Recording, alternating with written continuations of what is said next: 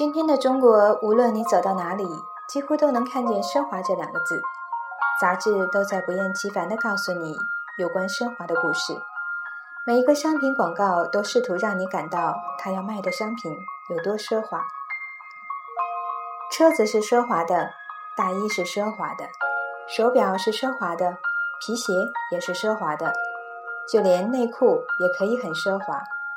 乃至于我刚刚吃过的涮羊肉，也标榜自己的用料十分奢华。本来这种东西是可以见怪不怪的，正所谓奢华见惯亦平常。可是有一天，我在杂志上看到一篇介绍英国手工定制鞋的文章，作者先是不断渲染英国绅士的低调含蓄，一两千字之后，笔锋忽然一转，他还是未能免俗的要大谈这鞋子。有多奢华，并将其定位为低调的奢华，然后把绅士等同于品味，再将品味等同于奢华。许多媒体早就在奢华和品味之间画上等号了，但现在有人进一步连绅士也挂了上去，这就让我觉得有些刺眼了。我的生活奢华不起，我的言行。也离绅士甚远，可我总算读过不少传说中的英国绅士写的东西。在我的印象中，绅士和奢华根本是两个完全不同的概念。且看19世纪英国绅士之间的通信，关于绅士的品味，他们是这么说的：某某的家朴实无华，真是难得的好品味。他是那种老派的绅士。一件大衣穿了二十年，他们会称赞一个人的朴实和惜物，低调而不张扬，却绝对不会把看得见的奢华当作品味，尤其不会把它视为绅士的品味。就以一双手工制作的顶级皮鞋来说吧，它是很贵，但它可以穿上一二十年。这里头的学问不只是它自身的质量，更是你穿它。用它的态度，首先你会珍惜它，所以走路的姿势是端正的，不会在街上看见什么都随便踢一脚。其次，你愿意花点时间和心思去护理它，平常回家脱下来，不忘为它拂尘拭灰；周末则悠悠闲闲地替它抹油补色，全当一种调剂身心的休息活动。就算他有佣人，他也宁愿自己动手。所以这双鞋能够穿得久。十年之后，他略显老态，但不腐旧，看得出是经过了不错的照料，也看得出其主人对它的爱惜。这叫做绅士。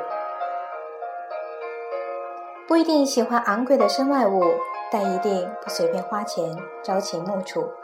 他的品味不在于他买了什么。而在于他的生活风格，甚至为人。他拥有的物质不能说明他，他拥有物质的方式才能道出他是个怎样的人。当然，一个人不能做物质的奴隶，但他的人格、性情或许可以借着物质偶尔散发出来。简单的讲，这就是教养。教养是一个何其古老的词，本来才是品味的绝配。不过，由于教养困难，奢华容易，我们今天才会把品味许给了奢华，让空洞的无止境的消费去遮掩教养的匮乏。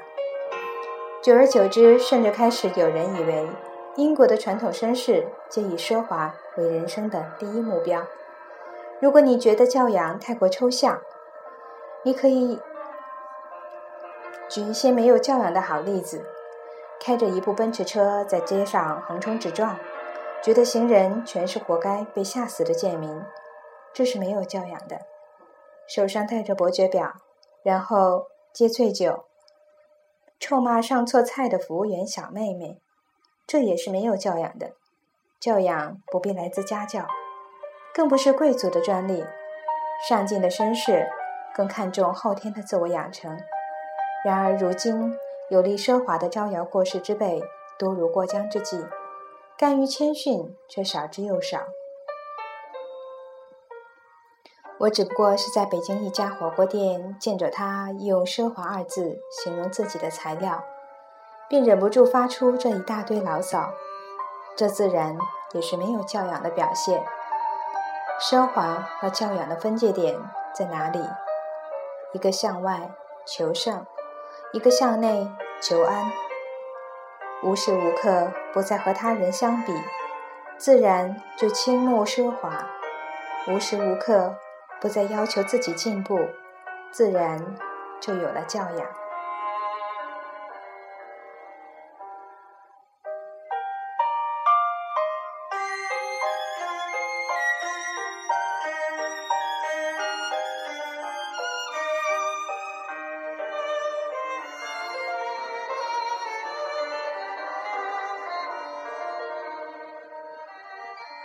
这里是 FM 七四三九六。